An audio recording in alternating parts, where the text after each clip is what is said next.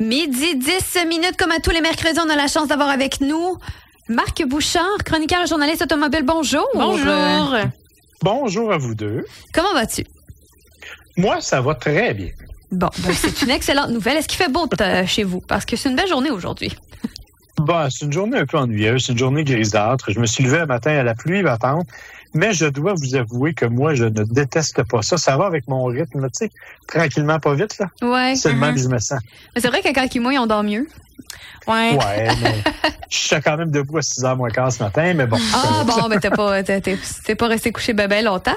Mais est-ce que t'as, de- là tu veux nous parler de d'un pick-up, d'un pick-up Ford F-150 électrique Ouais, en quantité très limitée. Là. Oui, oui, très, très, très limité. Il s'appelle le Lightning. Euh, c'est probablement le véhicule le plus attendu de l'année parce que c'est justement le premier camion pick-up grand format 100% électrique. Et il est honnêtement très impressionnant. Ils ont bien fait le travail. Si vous en voulez un, rendez-vous tout de suite chez votre concessionnaire, donnez votre nom et attendez 18 mois minimum parce que Hi! Pour le moment, oui, ils sont très rares. Un Euh, chaque euh, concessionnaire en a reçu un jusqu'à maintenant, mais la plupart ont des listes d'attente de 40 ou 50. Ow. C'est, euh, Ouais. faut être patient ou euh, faut changer Faut de être- sorte. Ouais, puis il faut avoir les moyens, hein, parce que la version de base, le XLT, elle est quand même à 82 000 Aussi, il faut avoir le budget finalement.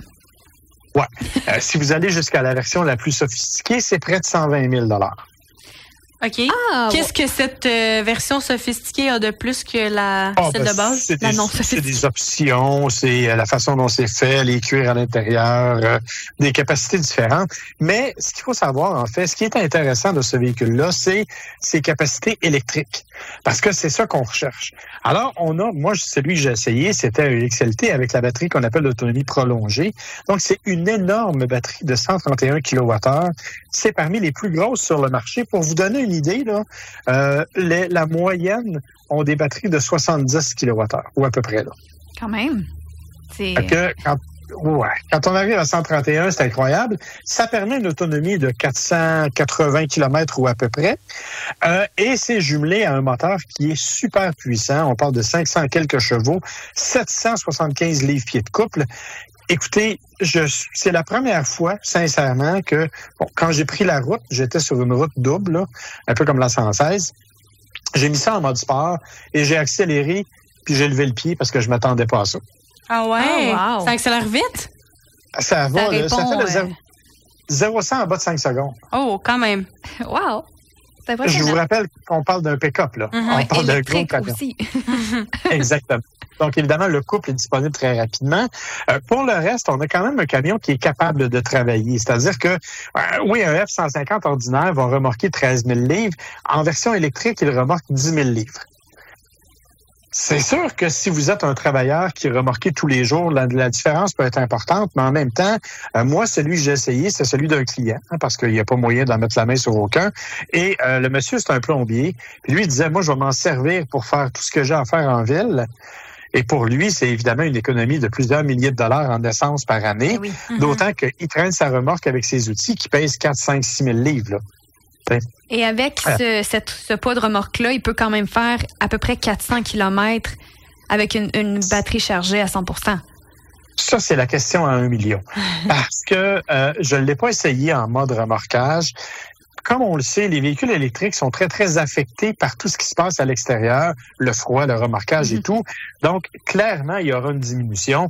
Quelle diminution sera-t-elle? Je n'en ai pas la moindre idée. Ça va être tester, évidemment, au cours des prochains mois.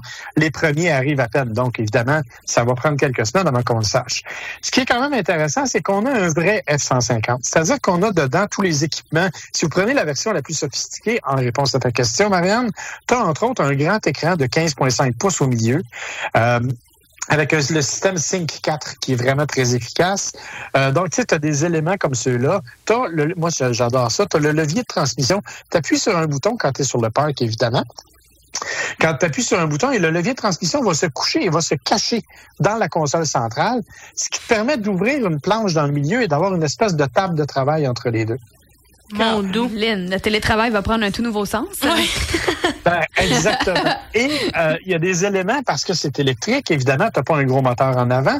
Donc, ce qu'ils ont fait, c'est qu'ils ont créé ce qu'on appelle un frunk, un front trunk, un coffre avant, qui est grand, écoutez, 14,3 euh, pieds cubes, c'est-à-dire à peu près grand comme le coffre d'une Mazda MX-5.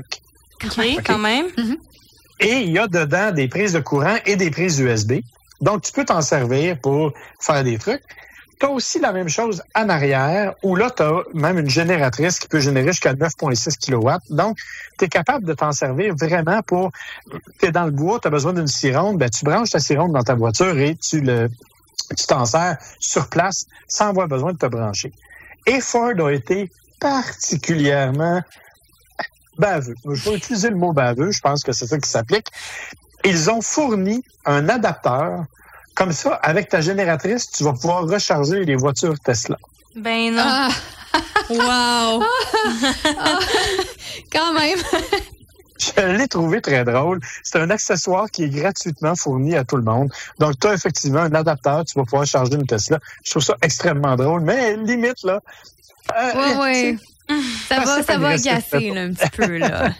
Alors, évidemment, donc c'est un véhicule qui est extrêmement spectaculaire, qui va très bien. Je vous l'ai dit, entre 80 et 120 000. Évidemment, il faut en avoir besoin. Mais euh, si vous êtes pour épargner 15 litres au 100, ça se peut que vous rentabilisiez votre essai assez rapidement. Reste à voir maintenant, est-ce que Ford va être capable de fournir à la demande? C'est ce qu'on souhaite. C'est la prochaine question là, à un million qu'il va falloir répondre. Exactement. Exactement. Mais ce qui est confortable, tu sais, tu nous as parlé des accessoires, mais euh, Petit bémol, euh, évidemment, parce que tu as une très grosse batterie qui est assez lourde, elle Oui. est logée en bas, euh, on a l'impression que les suspensions ont été ramollies un peu. Ce qui fait que quand il est vide, on a la sensation qu'il sautille un peu. Hmm. Ce qu'on avait réglé avec la plupart des camionnettes pick-up jusqu'à maintenant, mais là, il semble que ça revient. Bon, évidemment, c'est un problème, mais c'est pas dérangeant à ce point. Tout comme la direction, elle est un peu... euh, T'as pas une grosse sensation de conduite, mais écoutez, c'est un pick-up. C'est fait pour, ça a des fonctions très particulières. Euh, ça va très bien. Honnêtement, moi, j'aime conduire un pick-up. J'ai toujours aimé ça.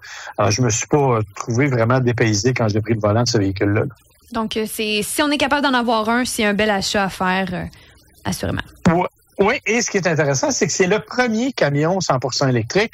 On sait, là, Tesla en a présenté un depuis deux ans, mais on n'a aucune idée quand est-ce qu'il va arriver. Non. Et en plus, il avait l'air d'une soucoupe volante. C'est sans c'est comme un alien. On, on, on- on- il y en a qui l'ont vu, il y en a qui le croient pas. Fait que Ouais, puis en plus, il avait l'air du dessin de Homer Simpson avec sa voiture. c'est vrai. Euh, euh, ensuite de ça, il y a, on sait que Silverado va en, amener un, mais pour 2024. On sait que Ram devrait en amener un 2024-2025 aussi.